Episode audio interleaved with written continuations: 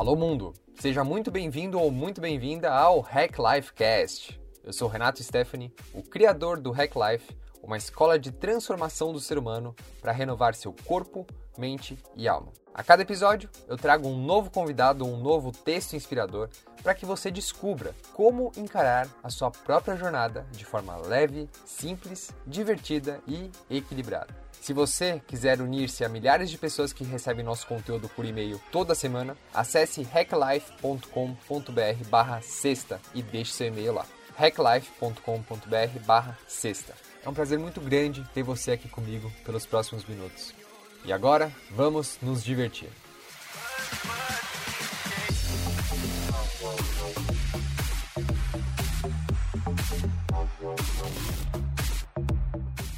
E hoje é dia do Hack Life Cast, o nosso programa de entrevistas onde o meu trabalho é buscar empreendedores, yogis, artistas, empresários, neurocientistas, atletas de alta performance, as pessoas nas mais diversas áreas de atuação, para que você também possa se inspirar a partir delas a buscar a sua própria capacidade máxima criativa. Sim, está ao seu alcance e sim, você pode fazer diferente. E o nosso convidado de hoje é Mark Kirst, que, aos 20 anos de idade, decidiu deixar a educação tradicional para descobrir como hackear o sistema educacional, integrando tanto as necessidades humanas mais profundas às estruturas sociais atuais. A missão do Mark é fazer com que jovens possam viver vidas mais verdadeiras e abundantes. E com toda essa paixão que ele tem pelo poder de transformação social dos jovens, ele fundou em 2013 o Prove, uma empresa que está revolucionando o ensino em universidades e escolas, impactando milhares de jovens a partir de experiências práticas de autoconhecimento e competências socioemocionais. E além de tudo isso, o Mark é palestrante e inovador social apoiado pela Red Bull Amafico. Quando eu conheci o Mark, a gente logo criou uma conexão muito forte. E quando ele veio para ser entrevistado para o podcast, Logo, o papo chegou a níveis bem profundos, como você mesmo vai perceber. Eu espero que você também possa se permitir chegar aos mesmos níveis de profundidade para também evoluir como ser humano a partir desse nosso papo. Beleza? e agora, sem mais delongas, vamos para o que interessa!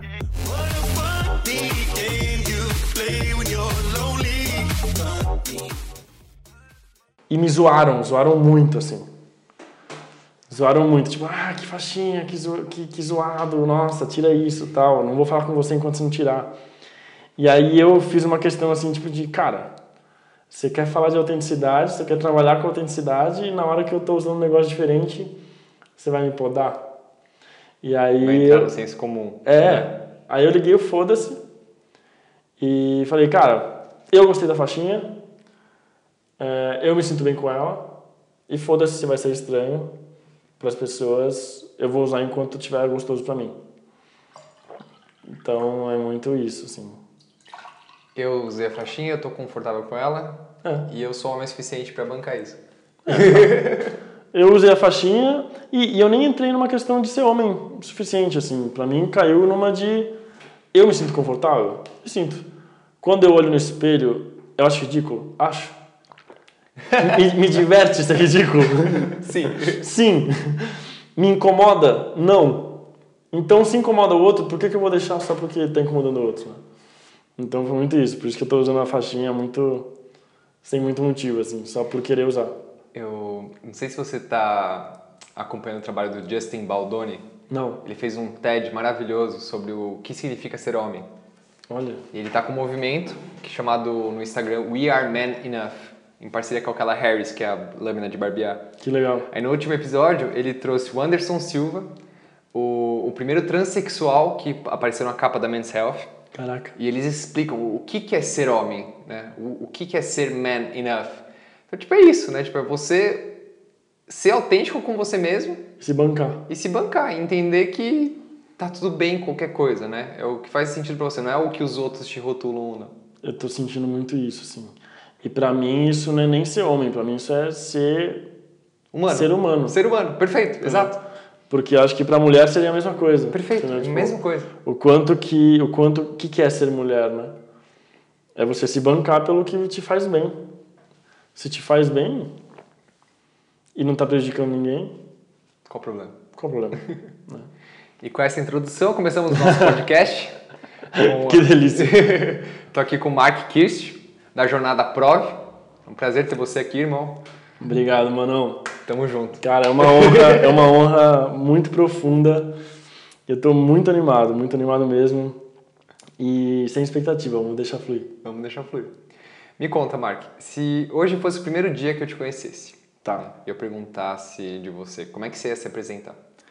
Como que eu ia me apresentar? Eu sempre preciso entender no contexto em que eu tô, quanto tempo que eu tenho uhum. para responder essa pergunta, porque eu acho que as perguntas mais importantes muitas vezes são as que a gente mais banalizou, né? Então você vem com algo para o mundo que é importante de verdade, e aí você simplesmente, porque é importante para alguém, essa pessoa fala, aí outra pessoa segue e fala de novo, porque também é importante para ela, e isso vai ganhando um aspecto de fenômeno social em que cada vez mais perguntas que foram importantes para uma pessoa e foram profundas para aquela se banalizam por ser importante para muitas pessoas, só que quando muitas pessoas estão falando ela, fica senso comum. Né? Então, você é, é, o processo de você, por exemplo, falar de empreendedorismo. Né? Então, poxa, é um boom de empreendedorismo e aí isso faz muito sentido para algumas pessoas e aí todo mundo começa a falar disso e aí se banaliza. e aí hoje, quando você fala de empreendedorismo, tipo, tem muita gente que realmente entende empreendedorismo de uma forma profunda que até se incomoda com o termo empreendedorismo. Mesma coisa com o propósito. Mesma coisa com autoconhecimento. Uhum, porque uhum. faz sentido para uma minoria quando isso fica mainstream, quando isso vai para o senso comum e vai para a maioria. E muitas pessoas começam a usar aquilo sem um significado, né? sem uma identificação genuína com aquilo, isso começa a perder força e a gente fica tentando criar novas, novas palavras e novas perguntas para se fazer. Sim, né? sim, sim. É. Então, eu acho que isso acontece muito com as perguntas banais do, do dia a dia mesmo, né? tipo, tipo, quem é você? Tipo, quem é você? Exatamente, tipo assim, quem é você, cara? É uma coisa, beleza, se apresenta aí. E se banalizou tanto que a gente vira e fala assim, ah, meu nome é Mark Kirst, eu tenho 25 anos, eu trabalho com XYZ e eu nasci em tal lugar. Só que quanto que isso quer dizer sobre você? E o quanto que isso está realmente respondendo a pergunta quem é você, que está sendo importante para aquela pessoa. Naquele contexto. Naquele contexto. E a mesma coisa com tá tudo bem? Sabe? Opa, tudo bem? Oi, tudo bem? Pessoas dizem assim, e aí, tudo bem? Beleza?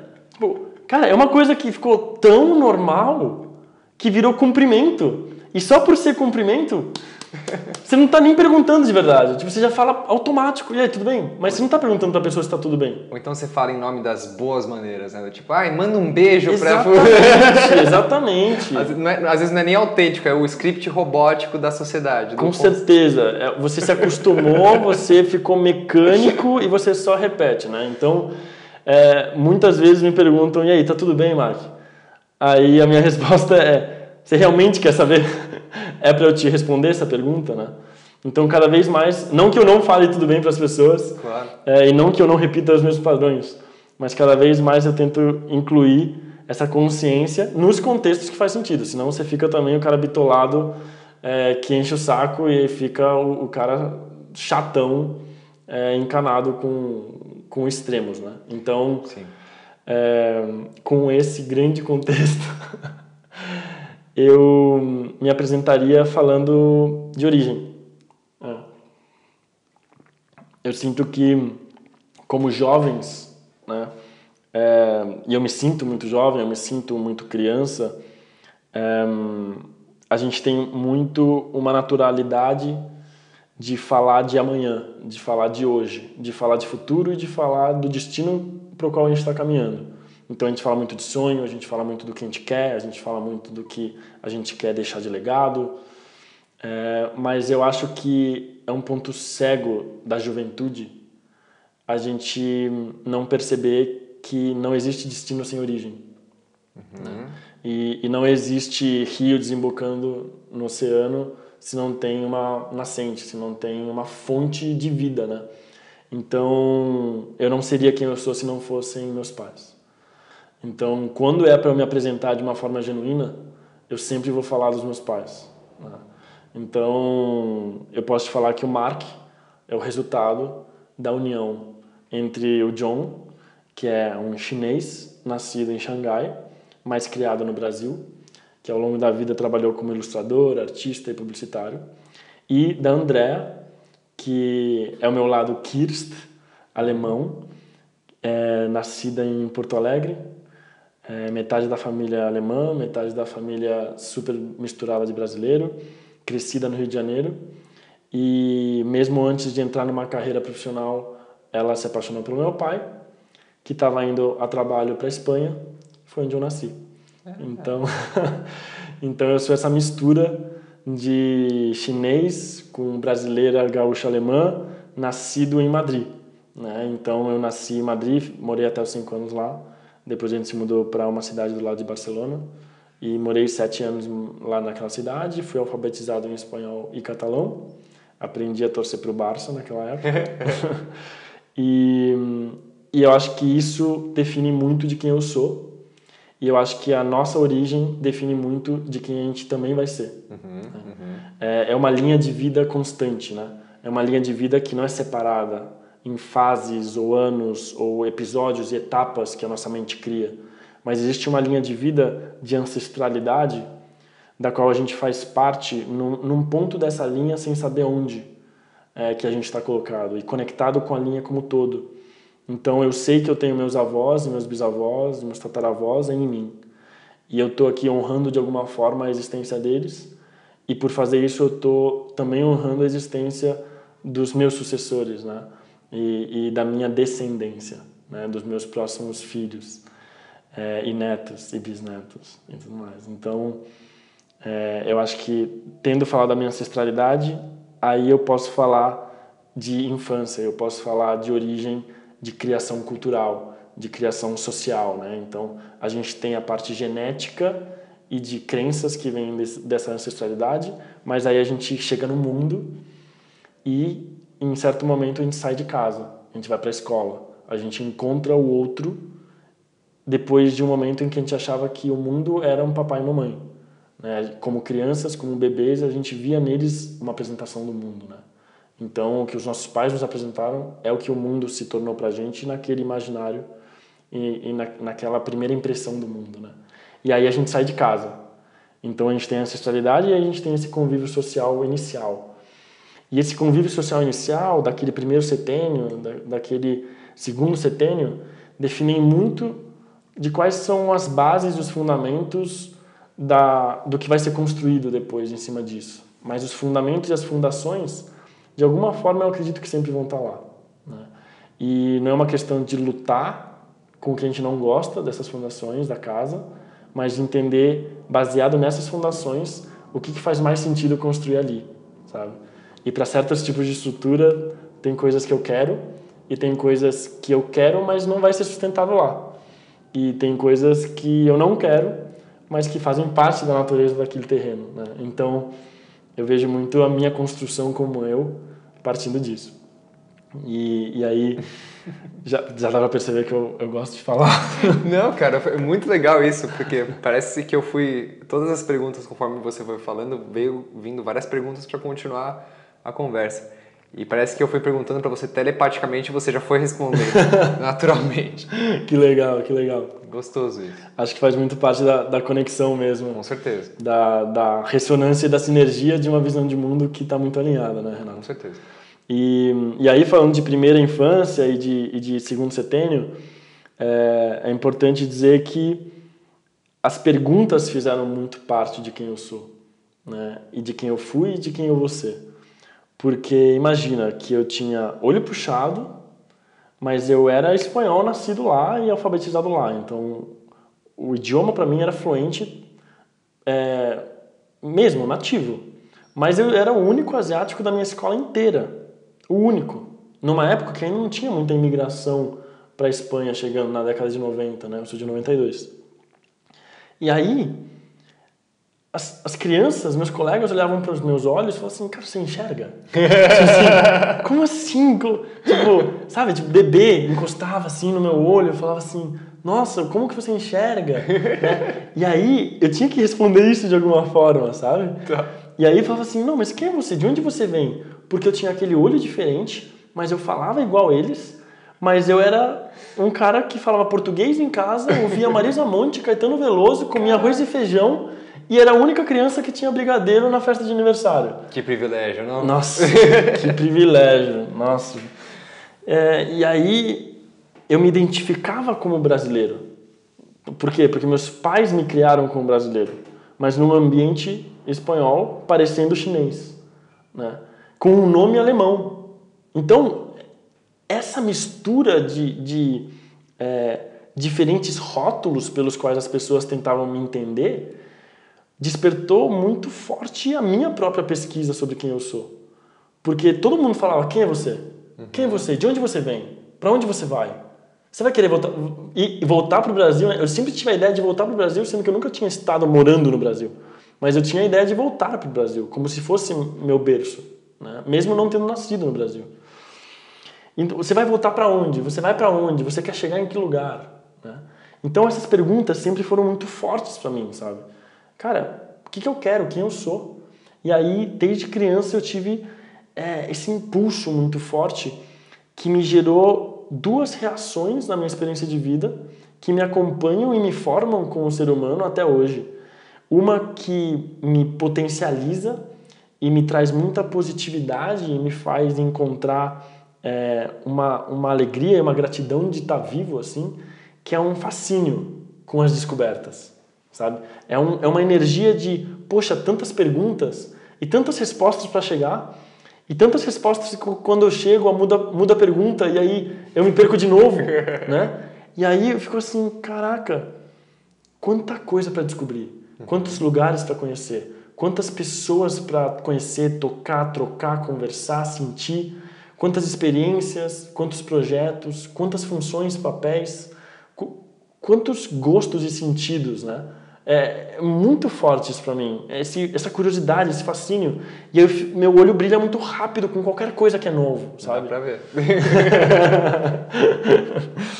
pois é, cara, eu fico muito fascinado, eu fico muito entusiasmado com a vida, velho.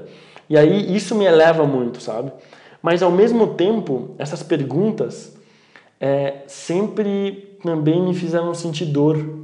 Né? Então, na mesma proporção em que eu me sentia elevado pela minha curiosidade, pelo meu fascínio com o novo, eu me sentia puxado para trás e, sabe, jogado e derrubado no chão porque, cara, não tô entendendo porra nenhuma, velho. Por que, que o mundo funciona assim? Sabe? Por que, que as pessoas estão vivendo vidas desse jeito? Tipo, meu Deus, alguém me explica, sabe?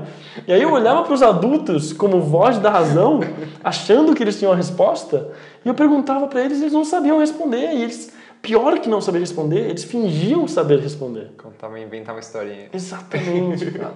E, e, e alguma coisa intuitivamente me falava assim, cara, bullshit sabe? Bullshit total. Assim. Tem, tem alguma coisa aqui que você está fingindo que sabe, quando na verdade não é isso. Por quê? Porque eu perguntei para você e você me falou isso. Eu falei para minha mãe e ela falou outra coisa. Então, ou vocês combinaram errado, ou ninguém sabe dessa resposta, né? O que, que acontece quando eu vou morrer? Como que eu faço para ser feliz? Como que eu faço para crescer e não virar um reclamão da vida?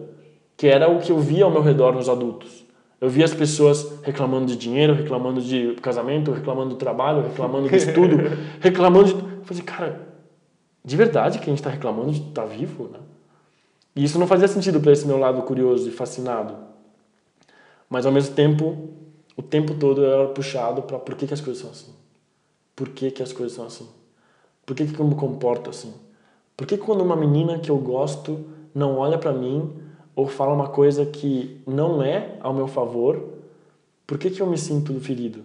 Por que, que eu fico triste? Por que, que o resto do meu dia muda? Por que, que eu volto para casa com uma energia diferente? Por que, que eu tô sem vontade de jogar videogame e, e, e eu quero ficar sozinho, quieto, talvez dormir, me esconder? Só porque alguém me rejeitou. E aí, essa rejeição me gerava muita dor porque eu não conseguia pertencer. Eu falava assim, cara, como, como que eu posso pertencer? E aí eu me fazia muito essas perguntas. Só que aí os meninos não queriam falar de perguntas.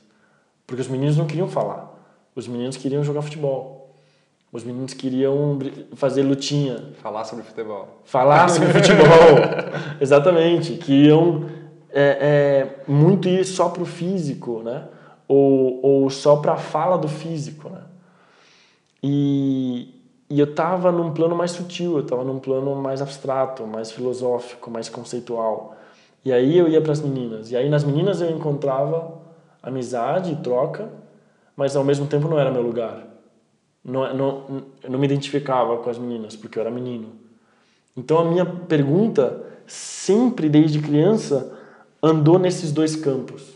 Sabe? Por um lado, quem sou eu? O que, que eu gosto? Para onde que eu quero para onde que eu quero ir, de onde que eu venho, por que, que eu sou assim. E por outro lado, como que eu posso ser aceito? Como que eu posso ser amado? Como que eu posso pertencer? Como que eu posso me sentir parte de algo maior do que eu mesmo? Na minha própria família, nos meus próprios amigos, na minha própria comunidade, como que eu posso fazer parte de algo maior? Porque se eu só fizer parte de quem eu sou e eu nem sei quem eu sou, me vinha um senso de isolamento, de vazio existencial insuportável. Né? Então essa insuportabilidade do lugar onde eu mesmo me colocava fez eu me mexer. E aí a união da dor com o fascínio e a gratidão por estar vivo.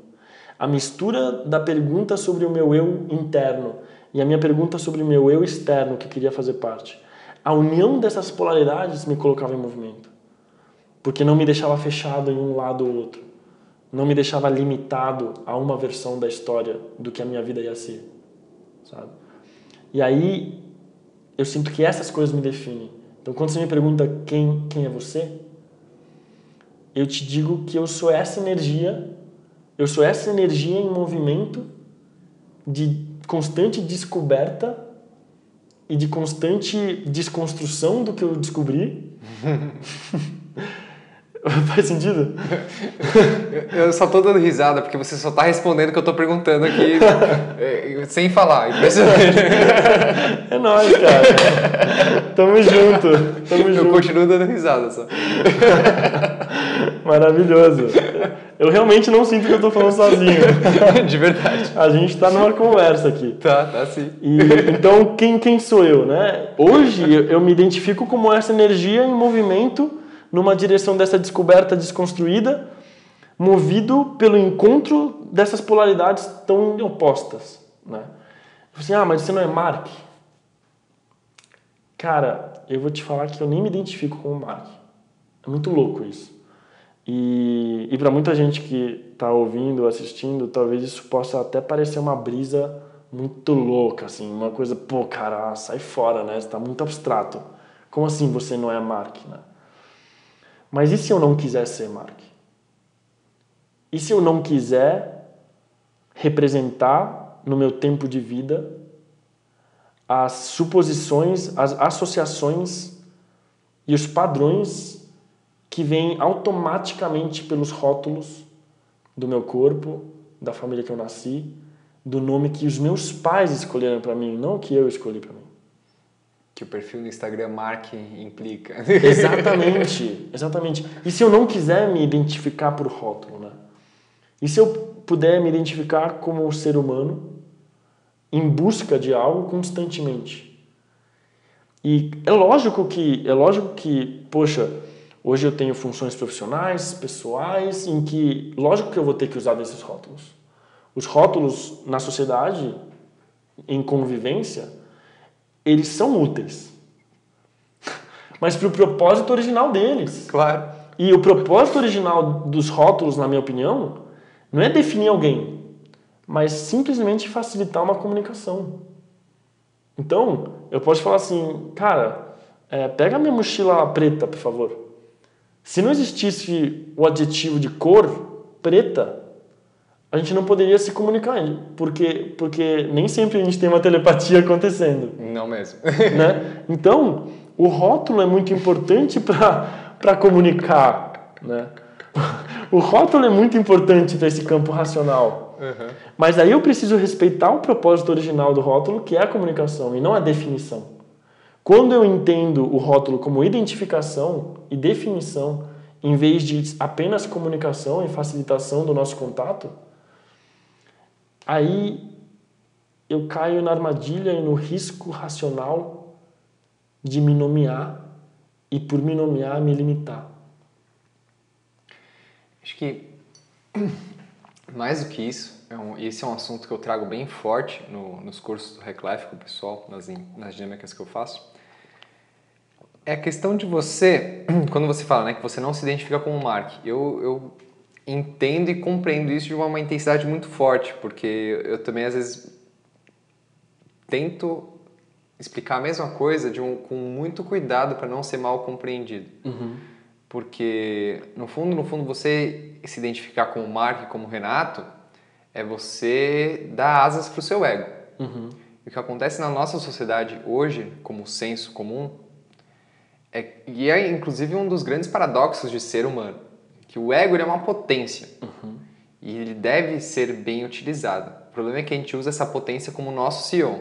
Uhum. É, e a mesma batalha, por exemplo, com as redes sociais, com a tecnologia. Você pode muito bem utilizar o Instagram, o Facebook com uma potência para uhum. amplificar você enquanto ser humano e dar vazão para o seu trabalho, para o que certeza. você faz.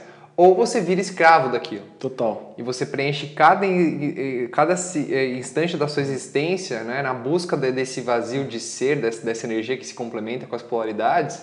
Você acaba se anestesiando com as redes sociais. Nossa, então, exatamente. Com o ego é a mesma coisa. É, então, eu, eu, sinto que se eu me identifico como Mark, acontece um fenômeno no qual eu preciso construir Mark. Se eu sou o Mark, então eu preciso, preciso usar e investir o meu tempo e a minha energia em construir esse Mark. Só que a resposta que esse Mark tem na sociedade é a percepção que os outros vão ter sobre Mark.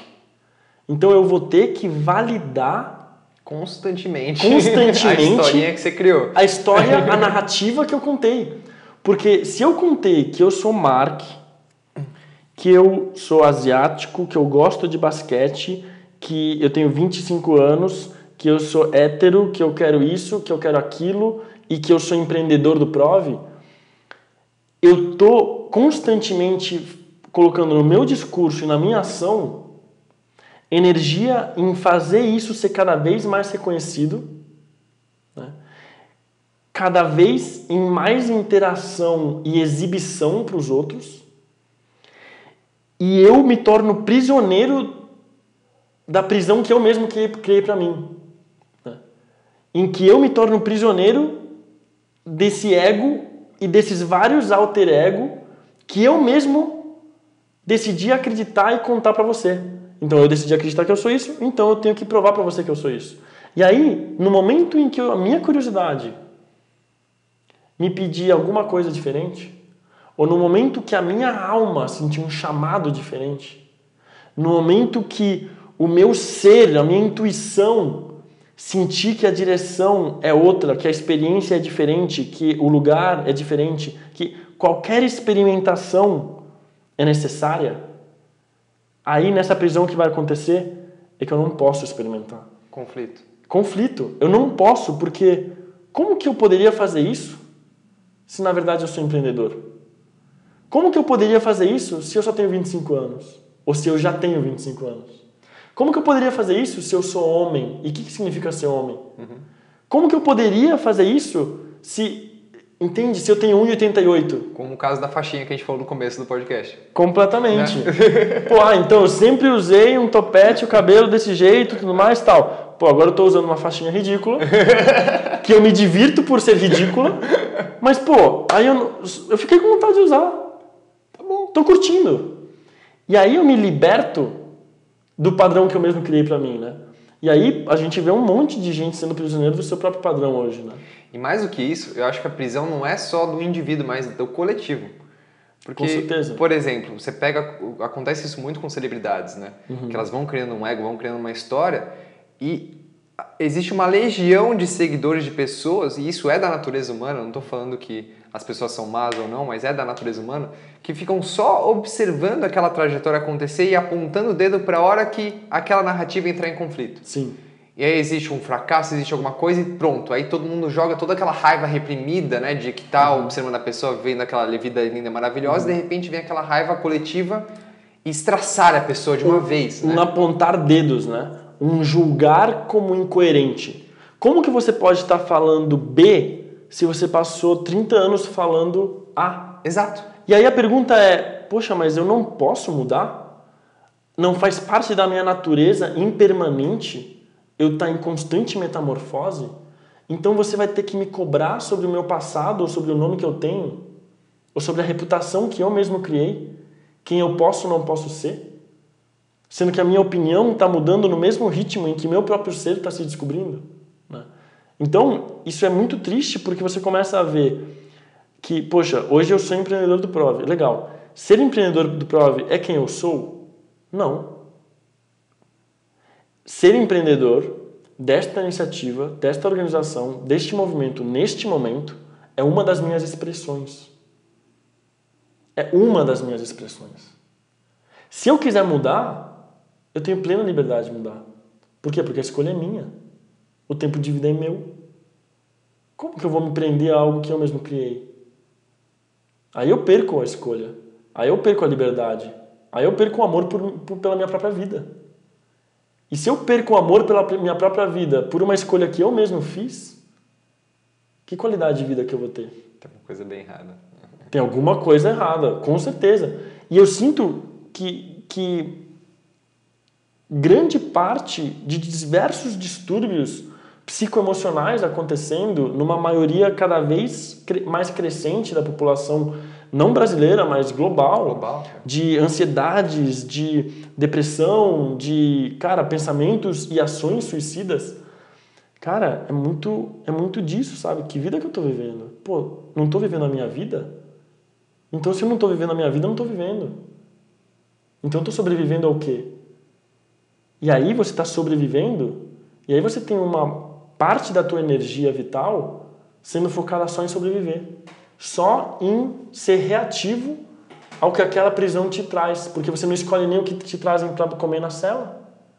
E aí te trazem para comer a mesma coisa na cela todo dia.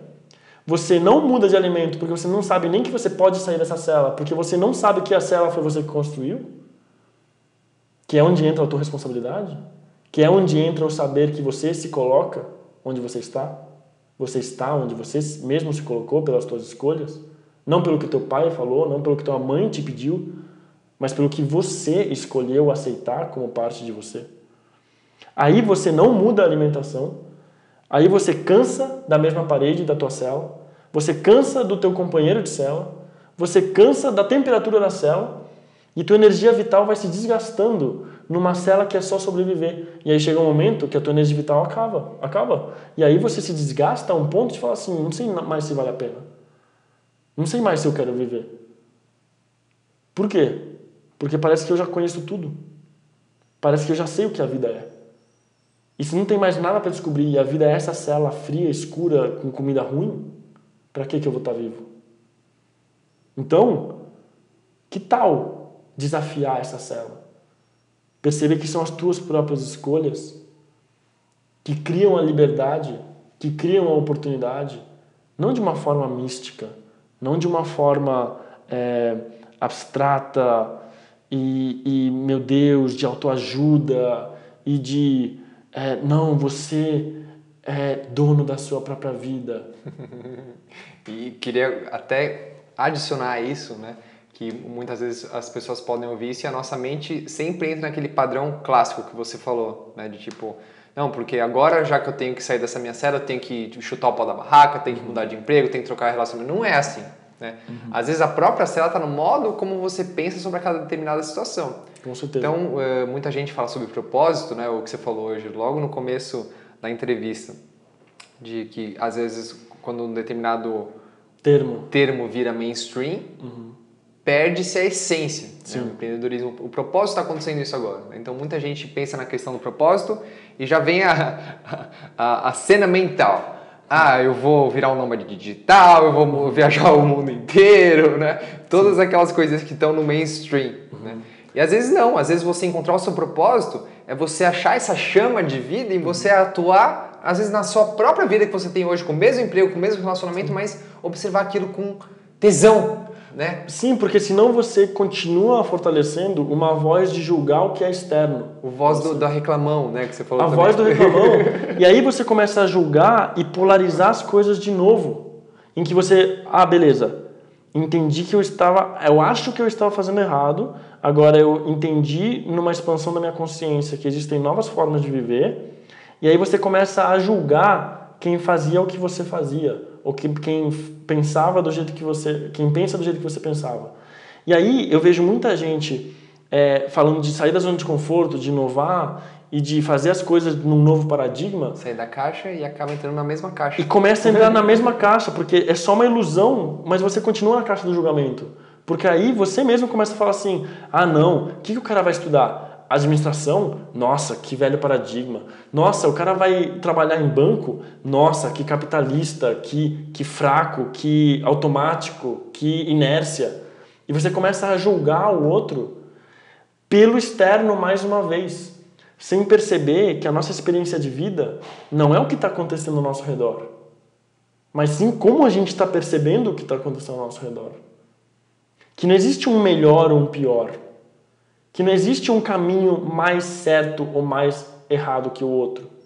Isso é uma coisa que eu tenho desconstruído muito. Porque eu comecei a perceber que todas as metas que eu tinha, todas as vontades que eu tinha de chegar em algum lugar, porque de alguma forma me ensinaram que quando eu chegasse nesse certo lugar ideal, a minha vida estaria bem, né? Velha historinha da mente. Velha historinha de que quando eu me formar eu vou estar bem, quando eu tiver dinheiro eu vou estar bem, quando eu chegar em tal lugar eu vou estar bem, quando eu ganhar certo tempo, certo tempo e dinheiro eu vou estar bem. Cara, eu comecei a perceber que cada vez que eu chegava numa conquista, no momento que a conquista estava nas minhas mãos, eu via a beleza dela e ao mesmo tempo a feiura dela. Uhum.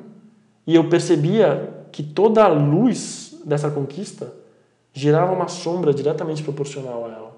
Perfeito. E aí eu começava a perceber que cada conquista, cada novo status que eu chegava, não vinha como um paraíso em que só tinha luz. Vinha com uma mistura de paraíso e inferno. Vinha com uma mistura de, cara, olha que merda que para conseguir isso Olha que merda que para conseguir isso, que é lindo. Que é lindo e, que, e que se é o que eu quero, vale a pena. Mas olha que merda que para conseguir isso, eu também estou tendo que abdicar disso. Uhum. E aí você começa a perceber em várias coisas que você achava que iam te fazer feliz, que a felicidade não está naquilo. Por quê? Porque a felicidade não está naquilo. Porque aquilo sempre vai ter luz e sombra. Então aquilo, qualquer coisa que seja externa a você, seja um objeto, seja um relacionamento, seja um emprego, um caminho profissional, um lugar onde você vai morar, qualquer coisa que seja externa a você, não tem como te trazer felicidade, porque qualquer coisa na natureza vai ter luz e sombra. Qualquer coisa vai te gerar dor e alegria, dependendo de onde você estiver focando a tua percepção. Então, a partir do momento que eu percebo que não tem nada que vai fazer eu me sentir melhor, eu preciso de eu preciso eu, eu posso ganhar a oportunidade de parar de lutar, de parar de lutar para chegar em algum lugar. E aí entra naquele clichê do agora, do aqui, do aqui e agora, né? Do poder do agora, que para mim vem muito disso. Que para mim vem, pô, talvez então, se é luz e sombra, não preciso me me desgastar para chegar em algum lugar, eu posso olhar para o que está acontecendo agora e simplesmente perceber: eu estou me sentindo vivo com o que eu estou fazendo? Eu estou sentindo que isso aqui me pertence? que essa luz me pertence, que a merda que essa luz me traz me pertence. Saca? Porque se a merda que eu estiver vivendo é minha, beleza, eu posso aceitar que é merda, porque é minha. O problema é eu estar vivendo na merda dos outros, porque eu não escolhi o que era meu caminho. Né? Então, para mim, já não existe uma questão de estilo de vida mais certo, mais errado. Por isso que eu não tenho uma posição de política, vamos dizer assim, de advocate for something, né? De, de você se colocar e fazer apologia a algo, né? É, seja comer mais saudável, seja tratar dinheiro de uma forma diferente, seja trabalhar com um propósito, cada vez essas coisas são uma escolha que para mim pode fazer ou não sentido. Mas não é porque para mim está fazendo sentido aquilo que eu preciso falar para os outros como se fosse algo que os outros também tivessem que escolher. Perfeito. Né? Porque aí, se, se não, eu também estou julgando. Uhum. A forma como que o outro se veste, a forma como o outro se relaciona, a forma como o outro transa, a forma como o outro se alimenta. E aí eu tô deixando de me relacionar com o que aquela pessoa é. E eu tô me relacionando pelo que aquela pessoa faz. Tem uma coisa muito bonita que minha mãe fala, que principalmente nos relacionamentos, né? Pra gente se unir desculpa, para a gente nos pegar, né, nos, nos firmar no que nos une, uhum. não nas nossas diferenças. Sim, total. Porque se você só, só prega nas diferenças, você vai só abrir aquele, aquela espiral negativa e você só vai alimentar aquela história da mente de que o outro está a abismos de distância de você. E de alguma forma você está alimentando uma percepção de superioridade e inferioridade em que você está julgando um estilo de vida como melhor que o outro. Perfeito e você julgar um estilo de vida como melhor que o outro é a mesma coisa que você falar que a dor do outro é maior que a sua. Uhum. Quando na verdade eu questiono muito isso. Porque, vou te dar um exemplo, né? Eu tinha uma situação uns anos atrás em que, sei lá, eu ia para um lugar comum, como, sei lá, uma loja, e eu via que o vendedor que me atendia era o mesmo que me atendia cinco anos atrás.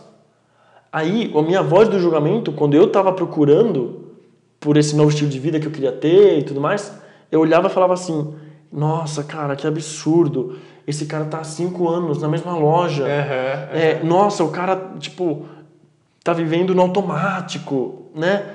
Nossa, não tá investindo nele, na consciência dele, numa vida melhor. Sem perceber que eu estava simplesmente julgando o estilo de vida dele como pior do que o meu. Porque eu estava falando assim, nossa, olha quanto que eu me desenvolvi, olha quanto que eu aprendi, cresci, construí. E hoje em dia, eu percebo que se eu voltar naquela loja e eu perceber que o cara está há oito anos, não há cinco mais, mas há oito anos lá, hoje eu consigo perceber que uma parte de mim vai invejar partes da vida dele. Não a vida dele, mas partes da experiência de vida dele. Perfeito. Porque esse cara talvez volte depois do horário comercial para uma casa e uma família que eu não tenho o privilégio de voltar todo dia no fim do meu horário comercial. Que esse cara pode aproveitar as amizades dele com uma frequência, com uma constância e com uma intimidade que talvez pelas minhas escolhas seja uma das renúncias que eu tenho feito. Que esse cara pode ficar de boas assistindo TV sem se sentir pressionado para fazer alguma coisa que não seja isso, no mesmo momento em que eu estou sentindo uma angústia por, por ter que estar em movimento, ou me colocar em movimento e me desafiar de novo, e sair da zona de conforto de novo. Então, olha que interessante, né? A dor dele é minha dor também. E existe uma conexão entre as nossas vidas em que eu falo assim, nossa, eu também me identifico em coisas que esse cara tem. E aí, quando eu me identifico no outro, aí eu paro de julgar. Você cria empatia. Aí eu crio empatia real. E a empatia real para mim não é me colocar no lugar do outro. A empatia real para mim é ver a minha humanidade na humanidade do outro. Perceber que somos o mesmo, somos a mesma natureza, Somos a mesma essência, vestida diferente, com nome diferente, com idades diferentes, mas com os mesmos traços do que é ser humano,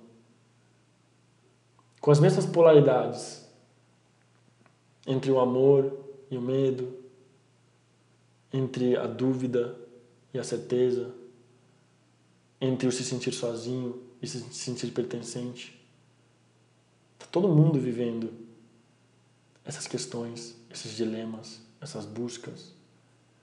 E aí quando eu me vejo no outro, não quando eu me coloco no lugar do outro, mas quando eu me vejo no outro.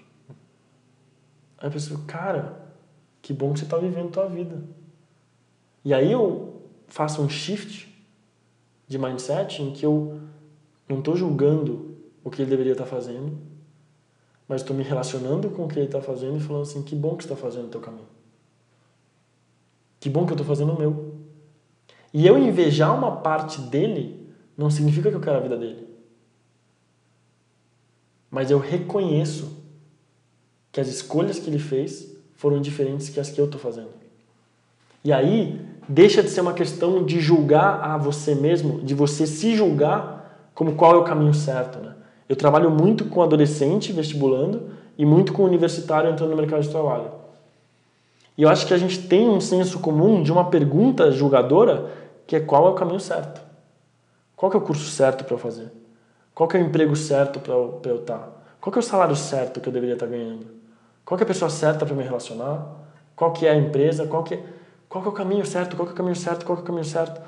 E se você fortalece essa pergunta de qual é o caminho certo, você está limitando o teu espaço de experimentação e descoberta que talvez te mostre que não tem um caminho certo. Tem simplesmente uma escolha. E que essa escolha sempre vai te trazer luz de alguma forma e sempre vai te trazer sombra de alguma forma. Você sempre vai estar ganhando alguma coisa e ao mesmo tempo renunciando a outra coisa. E aí eu sinto que a minha maturidade tem se desenvolvido nisso na minha própria vida. Em reduzir a minha idealização sobre a minha própria vida. Parar de idealizar o que, que eu deveria estar sendo.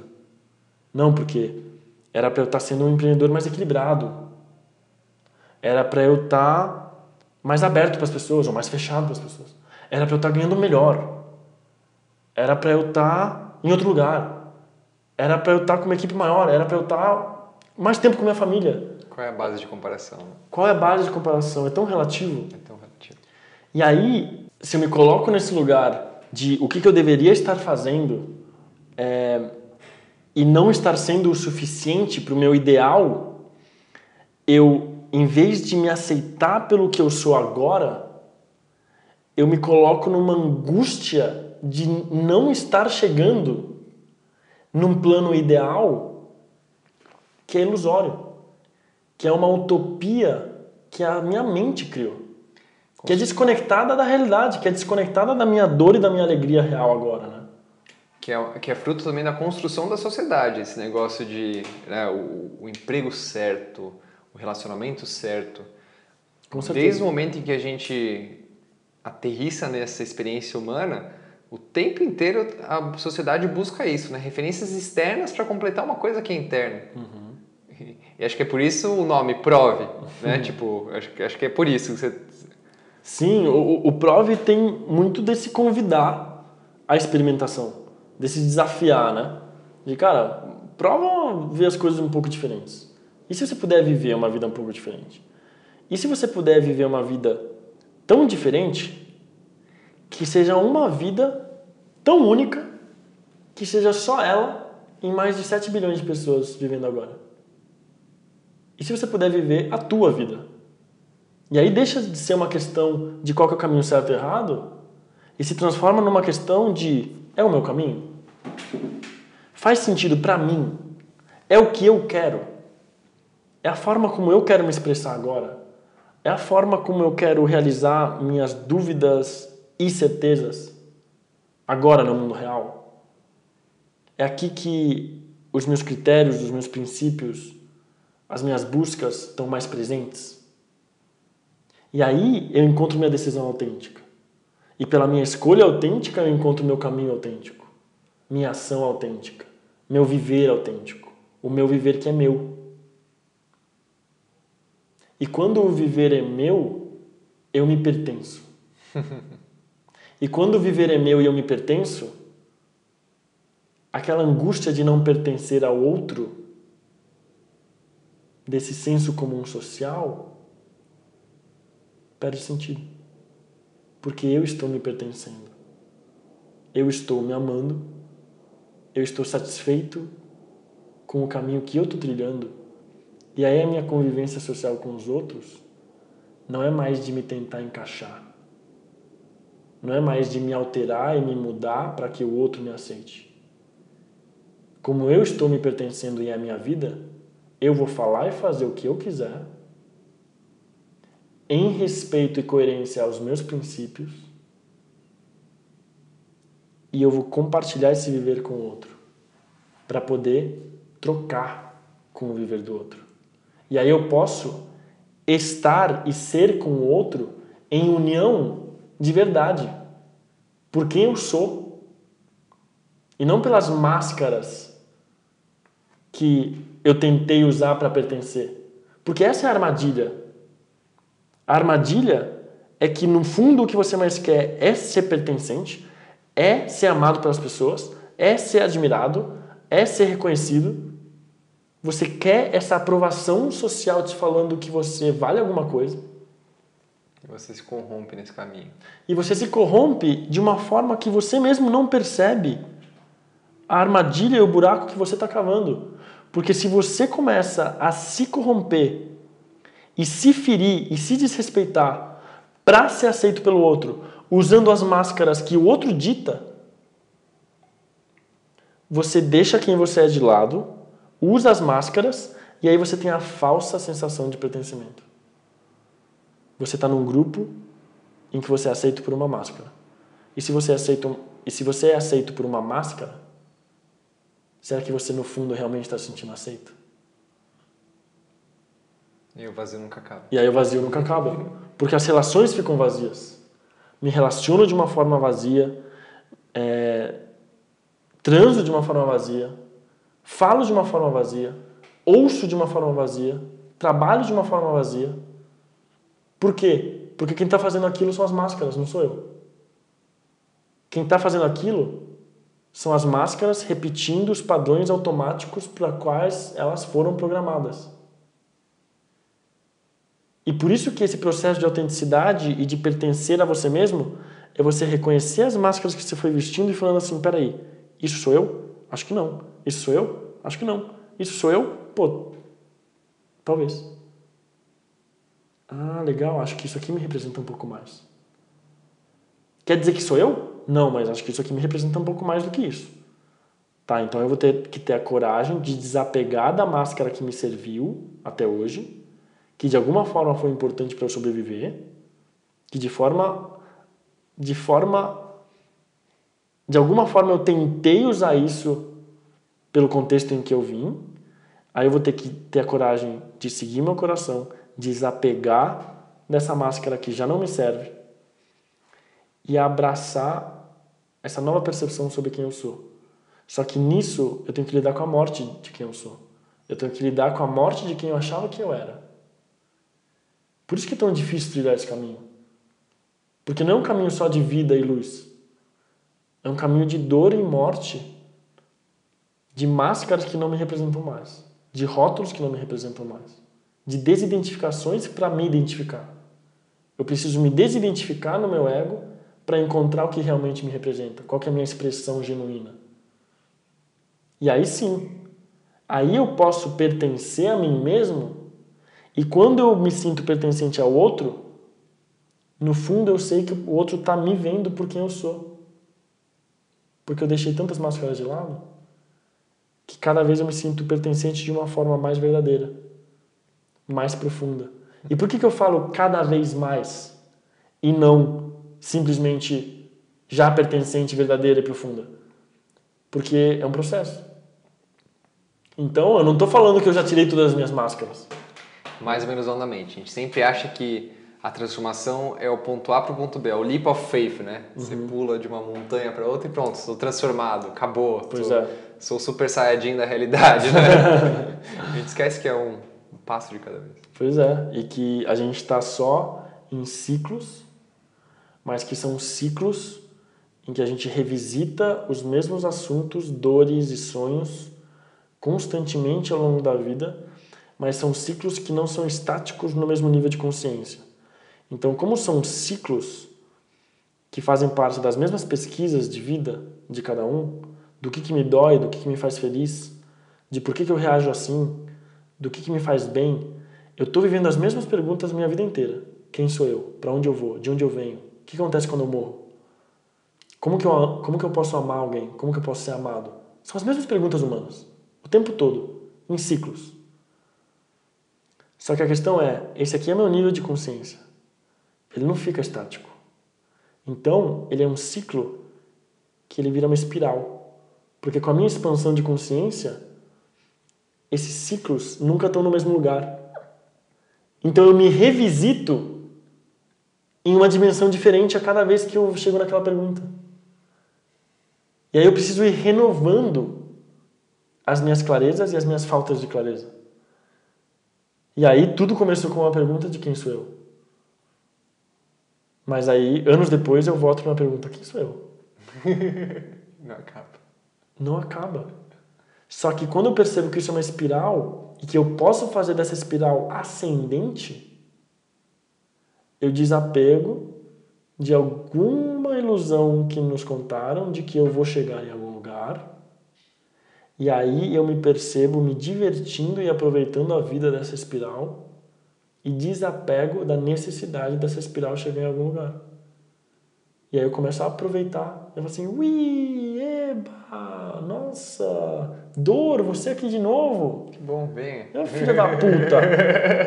que, nossa, mano, de, de novo aqui, velho, seu inconveniente. tá ligado?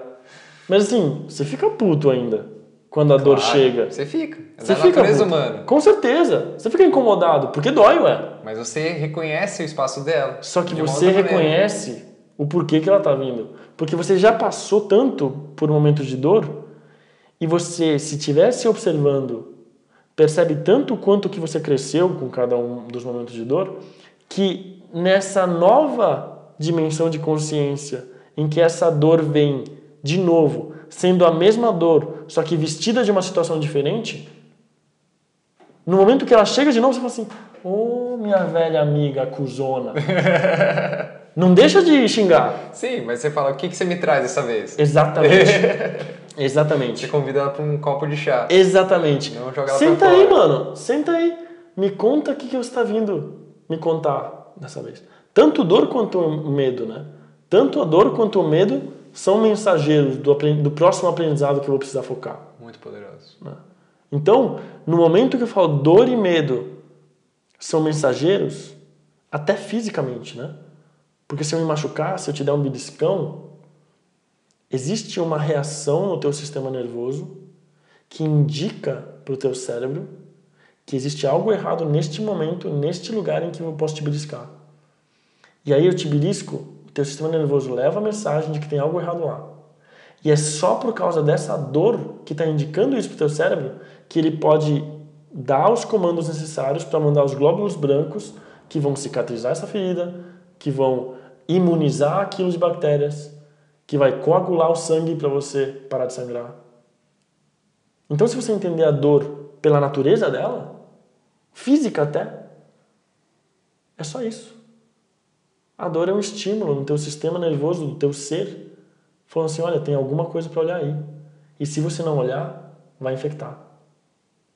Se você não coagular, você vai morrer dessangrado. Se você não cicatrizar, essa ferida vai ficar aberta.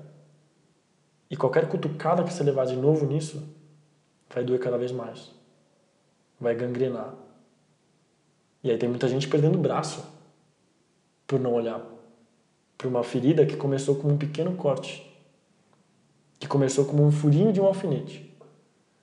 Mas se eu não olho para essa dor porque me ensinaram que a dor é um monstro, se eu não olho para o medo porque me ensinaram que ele é o bicho-papão, se eu não olho para a escuridão porque me falaram que na escuridão só tem coisa ruim, se eu não olho para a morte porque me falaram que era o pior dos casos, se eu não olho para esse lado B, para essa sombra que a vida tem inerente a ela, aí aquela mensagem que estava sendo mandada, aquela ferida que por algum motivo estava falando assim, olha para isso que é importante, eu me torno negligente sobre minha própria experiência de vida, não olho para o que é realmente importante para mim, e aquela ferida só cresce, e aquela ferida só cresce, e aquela ferida só cresce.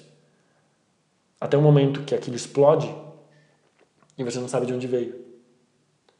Isso acontece em crises profissionais, de uma pessoa que está há 15 anos, 20 anos na mesma empresa, e um dia acorda do nada e fala assim: que porra que eu estou fazendo aqui? Poxa, será que demorou 15, 20 anos para ter uma dor? Câncer, doenças. Câncer, doenças, casamentos. Um dia a pessoa acorda, olha para o lado, assim, meu Deus, com quem que eu tô passando os meus dias há não sei quantos anos? Mas será que realmente foi naquele dia que a pessoa sentiu a primeira dor? Ou será que já existia um sinal de incoerência com o que você queria? Lá atrás. Lá atrás tinha uma pequena dor te falando assim: não é o teu lugar aqui. Tinha uma pequena intuição te falando assim: não é essa pessoa. Tinha uma pequena intuição te falando assim: não é isso que você quer.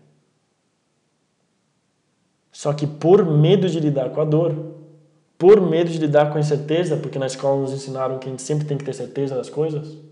O caminho certo. O caminho certo, o gabarito, o gabarito, a nota, a melhor faculdade. Como nos ensinaram que eu tenho que ter a resposta certa, eu não olho para a dúvida, eu não olho para a dor, não olho para o medo, e aí aquilo cresce, e cresce, e cresce, e o elefante vai ficando cada vez maior no meio da sala e de um tamanho que já não dá para jogar para baixo do tapete. E aí quando você não tem mais onde esconder, aí explode e aí vem uma crise, um conflito que poderia ser desnecessário se você tivesse se ouvido.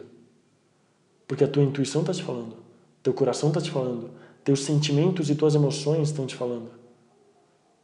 O teu corpo está te falando que tem algo errado, incoerente com o que você quer naquilo. Então é para isso que a dor serve. E é nisso que eu encontro a luz. É nisso que eu encontro a minha felicidade genuína. É nisso que eu encontro o meu prazer verdadeiro é a partir do contato da mensagem que eu recebo da dor e do medo. Só que para isso, eu preciso ressignificar o que elas são. E elas não são monstros. São mestres, são guias, são dicas, são sinais de fumaça te falando qual que é o teu norte. São estrelas te falando onde você está e onde você sente que você gostaria de estar. E aí, quando você olha para essa escuridão e você se entrega para estar perdido, aí você se abre para o que é seu. Você se abre para o que faz sentido. E faz sentido porque faz sentir. E aí eu saio só do cabeção, saio só do racional, saio só das ilusões de segurança e conforto da minha mente saio das minhas ideias de tentativa de manutenção do sistema, de manter o conforto que eu tenho hoje. Saio dessa ilusão egóica de que se eu me manter nesse lugar não autêntico, de alguma forma ainda vai estar tudo bem. Saio dessa ilusão, conecto essa inteligência com a inteligência do meu coração. E aí eu posso decidir com o coração e colocar a mente a serviço do coração. Não é um ou outro.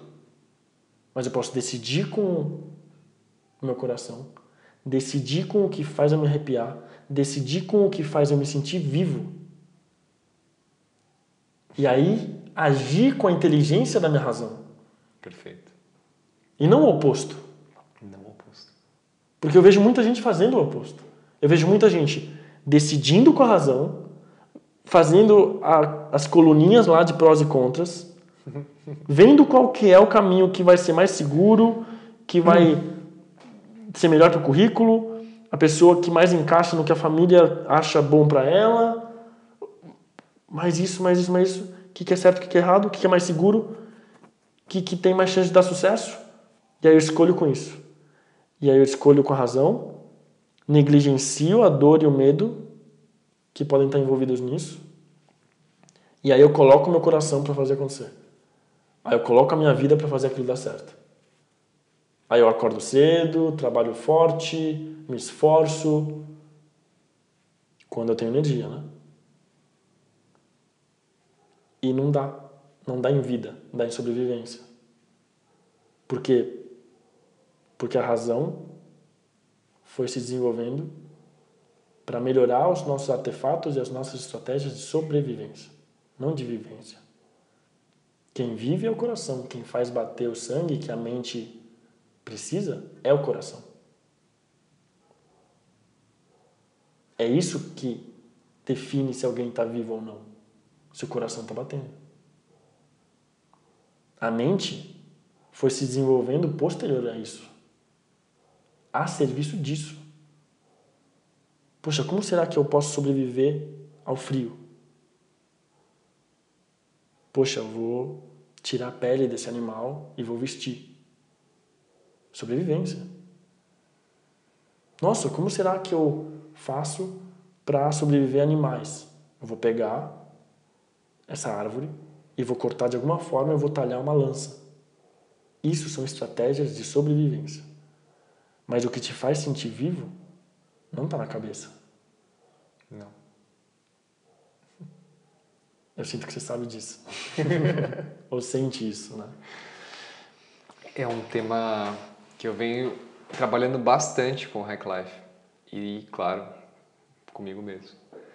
Porque eu percebo né, que o, o coração ele é uma inteligência que ele está além dos pensamentos, mas ele também está além das emoções. Uhum. Ele é esse espaço vazio dentro de nós que simplesmente quer se preencher com o que quer que a sua energia queira, né, o que quer que a sua experiência humana permita, e que poucos de nós dão espaço para sentir esse silêncio, sentir essa conexão e dar vazão ao que precisa, né? Porque assim como os pensamentos aliados ao ego nos causam tanta insatisfação, da mesma maneira as emoções também aliadas ao ego nos destroem. Que uhum. entra naquele modo da fuga ou luta do macaquinho, de querer sobreviver, de querer se apegar, de uhum. querer não observar o medo, não observar os sinais, como você falou muito sabiamente, né, da nossa experiência. Uhum. E isso para mim faz muito sentido. E eu vou te questionar sobre talvez outra perspectiva. Claro. É. Você falou do coração como um lugar que busca se preencher com as coisas que a gente quer, é, quase que vazio. Quando eu penso no coração, a imagem que me vem é quase que oposta. O coração como algo tão preenchido de vida, tão pulsante, espalhando e pulsando sangue para o teu corpo inteiro, para o teu ser inteiro, tão preenchido, não pelo que você quer, mas pelo que a vida é por si só, que talvez o cora meu coração não busque o que preenche ele. Talvez meu coração simplesmente busque o lugar, o espaço e as pessoas e as experiências onde ele pode transbordar. Não, perfeito, é exatamente isso. E é, é inclusive um dos problemas que eu estou tendo para explicar o que é o coração para mim mesmo e para hum. e para a audiência, inclusive. Porque quando, quando a gente fala vazio, vem essa questão, né? essa, essa, essa abstração mental do vazio.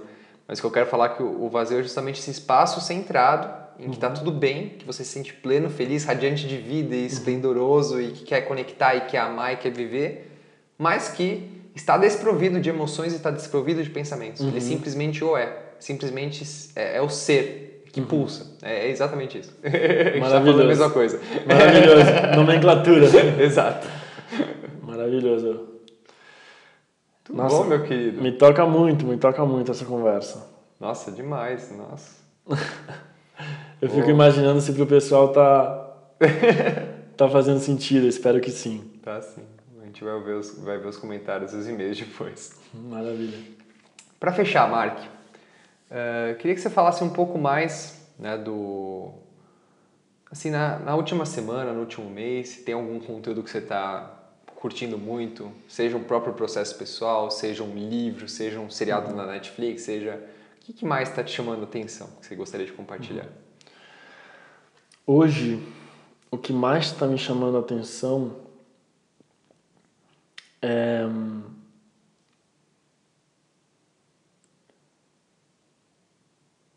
é esse processo interno de aceitação das minhas próprias escolhas.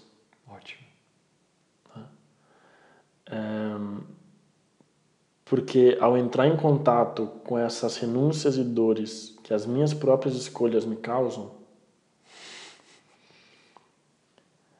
eu percebo que eu não tenho para quem reclamar. E se eu não tenho para quem reclamar, eu não tenho nem do que reclamar.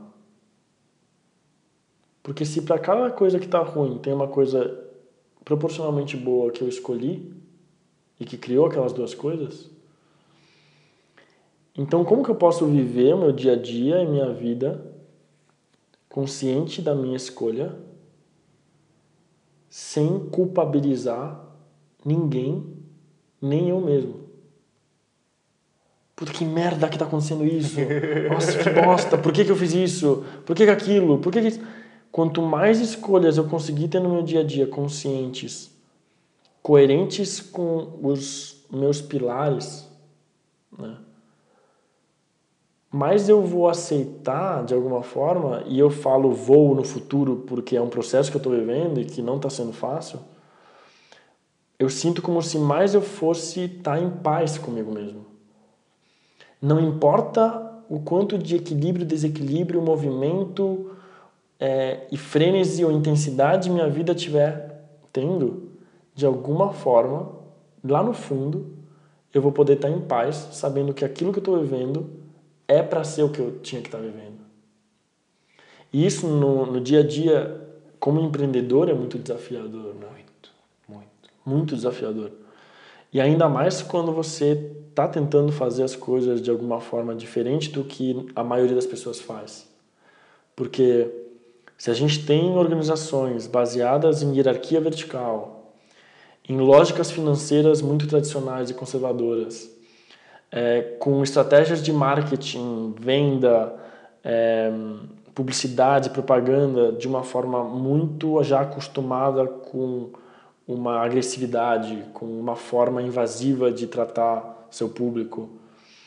É, e até as formas de se relacionar com a tua própria equipe, como líder, como colaborador, como sócio, tá tudo tão estabelecido por jeitos que foram repetidos uma vez atrás da outra como o jeito certo, o jeito de, se fazer, de se fazer, que na hora que você tenta empreender algo com crenças diferentes, com buscas diferentes, com tentativas diferentes, é desafiador você não ter referências, é desafiador você estar tá em constante processo de criação, que por um lado é maravilhoso, é delicioso, porque você está lá se sentindo responsável por, por uma nova forma de fazer para você e para sua equipe, mas ao mesmo tempo, o tempo todo você está encontrando novas sombras, uhum. novas incoerências, novas dificuldades, que quando você idealizava aquele caminho você não tinha nem noção que você ia viver. Então, hoje eu tenho vivido muito isso como, como pessoa, é, é, marque nos mais diferentes papéis que eu assumo. Cara, eu me identifico muito com isso e é exatamente esse o que eu quis dizer sobre o vazio. Uhum. Que eu percebi eu tô, você falou, parece que foi o Renato falando agora, mas eu percebi em janeiro desse ano que para eu continuar vivendo a vida que faz sentido para mim, enquanto Renato, enquanto marido, enquanto pai do Horus, enquanto é, pessoa que está à frente do Hack Life, eu teria que entrar nesse vazio.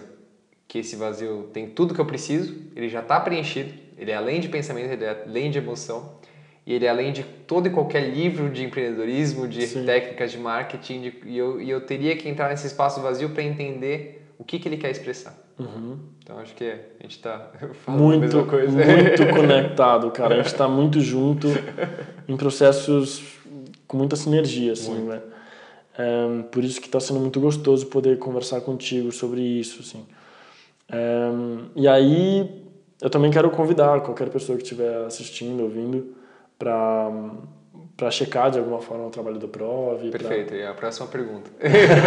Pode falar do Prov. É, acho, que, é, acho que em resumo, né, é, a gente já conversou bastante sobre o que realmente nos importa é, e eu sinto que o Prov é uma, é uma expressão desses processos de busca, assim.